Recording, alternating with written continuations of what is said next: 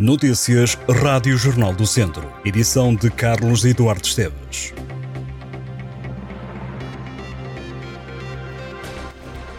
O Académico de Viseu está sem treinador. O clube chegou a acordo com Vítor Martins para o fim do contrato com o técnico. Os academistas foram eliminados em casa da Taça de Portugal pela União de Leiria o treinador acabou muito contestado no final do encontro. Foram vistos lenços brancos. A derrota por 3-1 no estádio do Fontelo foi o ponto final da passagem por Vítor Martins pelo Académico de Viseu. Os vizienses saíram da taça este sábado. Também já tinham sido eliminados da taça da Liga e têm apenas uma vitória no campeonato. A eliminação da taça foi a terceira derrota consecutiva do Académico, somando prova rainha e campeonato. Em comunicado, o presidente do Académico de Viseu reconhece que o início de época foi abaixo das expectativas Mariano Lopes agradece a Vítor Martins o trabalho, a dedicação e o profissionalismo, mas reafirma, e cito, chegou o momento de adotar um novo rumo. No comunicado oficial, a SADO Académico escreve que a rescisão de contrato foi por mútuo acordo e que no imediato os treinos da equipa profissional vão ser assegurados pela estrutura técnica interna. O Académico diz que oportunamente vai ser anunciado o novo treinador e a respectiva equipa técnica académico que entra novamente em campo no próximo domingo às 11 da manhã no Fontelo contra o Nacional da Madeira em nova jornada da Segunda Liga. Na Taça de Portugal, apenas um clube do distrito continua em prova é o Tondela, ganhou ao 1 de dezembro por 2-1.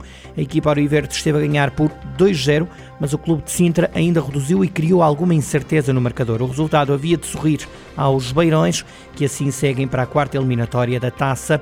O sorteio é na próxima quarta-feira de manhã. Além do académico, o futebol distrital viu o Mortágua ser eliminado da prova rainha do futebol nacional.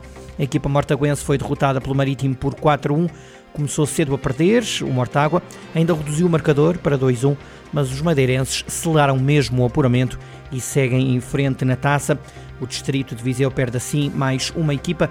Lusitano Vilmoinhos, Lamelas, Académico de Viseu e Mortágua, apenas o tom dela segue na taça. Rosinha e Lonar Jones estão confirmados na Semana Académica de Viseu.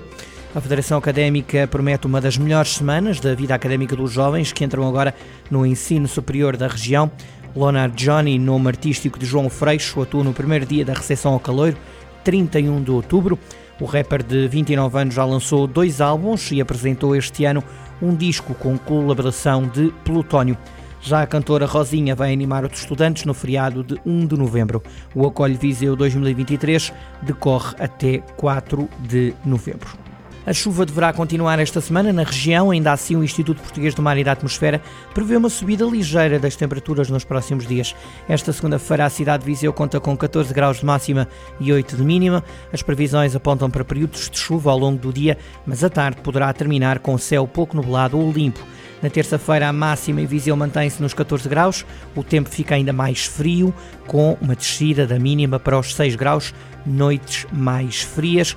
Terça-feira prevê-se períodos de aguaceiros fracos.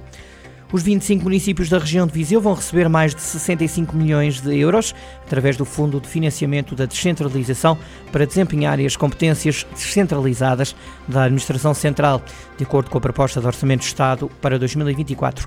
A área da educação é a que leva a maior fatia do Fundo de Financiamento da Descentralização, seguem-se saúde e área social. Os autarcas têm pedido aumento de verbas para a descentralização, reclamando que estão a receber competências sem a respectiva almofada financeira. Mas o Governo diz que para 2024 há um reforço significativo, com uma subida de 13% relativamente ao ano passado e que há mais vida além do orçamento do Estado. A Lei Quadro da Descentralização de Competências do Estado Central para as autarquias locais e entidades intermunicipais foi publicada em 2018 e estabeleceu a descentralização em 20 áreas, embora hoje sejam 22, de uma forma genérica, que depois seriam desenvolvidas em diplomas setoriais. O conturbado processo de descentralização iniciado em 2018 foi consolidado com a passagem definitiva para todos os municípios das competências na área da ação social em abril deste ano. Volto ao desporto para dizer-lhe que Castro Daire e Rezende empataram-se na luta pela liderança da divisão de honra. 0-0 foi o resultado final do jogo em Castro Daire. Quem aproveitou foram Lusitano Vilmoinhos e Oliveira de Frades, que são agora os dois novos líderes isolados. O Lusitano teve de suar para ganhar em Lamego. A equipa estava a perder 1-0 em cima dos 90 minutos, mas dois golos nos instantes finais deram os três pontos aos tarambelos. Também Oliveira de Frades venceu o Sátão por 2-0. O Sinfãs subiu ao terceiro lugar depois de ganhar em Vozela. Conferimos agora todos os resultados da divisão de honra da Associação de Futebol de Viseu. Valdaçores 0, Ferreira Daves 2, Nelas 2, na Espreira 2, Paivense 0, Mangualde 1, Voselenses 0, Sinfãs 2, Sátão 0, Oliveira de Frades 2, Castordaire 0, Rezende 0, Penalva do Castelo 2, Moimenta da Beira 0, Lamego 1, Lusitano Vilmoinhos 2 e Sampedrense 2, Canas de Senhorim 1. Dois jovens condutores foram detidos no último sábado pela PSP de Viseu por conduzirem com excesso de álcool. A PSP apanhou na Avenida Dr. Alexandre Alves um jovem de 22 anos que conduzia com 1.38. Esta detenção ocorreu às 6 da manhã, foi feita pelos agentes da Esquadra de Trânsito. Mais tarde, os polícias também detiveram outro condutor de 27 anos. Soprou a balão e verificou-se que guiava com 1.53. A detenção aconteceu às 9 da noite. Estas e outras notícias em jornaldocentro.pt.